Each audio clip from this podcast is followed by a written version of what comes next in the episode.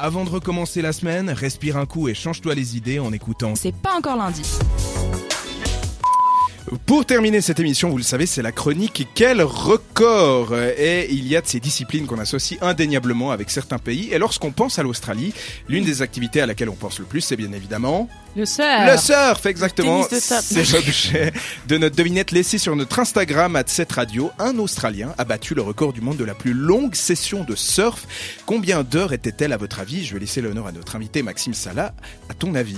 La plus longue La plus session longue, en, en termes de temps. En termes de temps. D'accord. Je précise qu'il y avait Il y avait des de propositions. Ouais, il y avait j'ai- 40 heures, 32 Ouais, ouais, ouais. heures, Ouais, C'était Moi, quoi je- ah, 20 heures et j'irais- 48 J'irais au hasard comme ça, 40 heures. 40 Vraiment, Au heures. hasard. Rachel. C'était quoi 20, 40 et Il y avait 40, Il y a 32, 48. 48 et 20.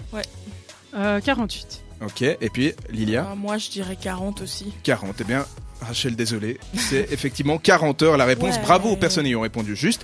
Pour vous dire quelques mots, euh, L'heureux sportif s'appelle Blake Johnston, il est âgé de 40 ans et il n'a pas pu contenir son émotion vendredi lorsqu'il a battu le précédent record de 30 heures et 11 minutes détenu par un Sud-Africain. Des larmes donc ont coulé, euh, quoi de plus logique me direz-vous, pour celui qui a maîtrisé les flots en enchaînant les vagues de l'océan. Plus de 700 vagues au total, se- selon lui, sont passées sous sa planche. À noter que vous vous demandez peut-être si cette session a été continue. Bien non, tout simplement parce que ce serait beaucoup trop éprouvant et dangereux humainement.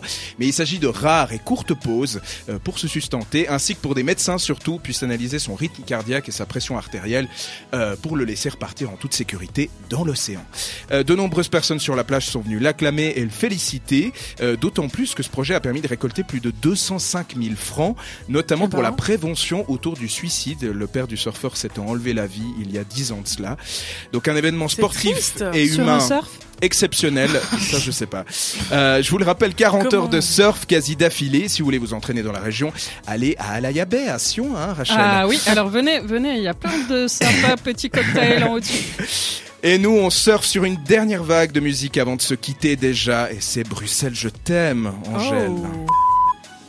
C'est pas encore lundi, alors réagis à l'émission sur Instagram Même depuis ton lit.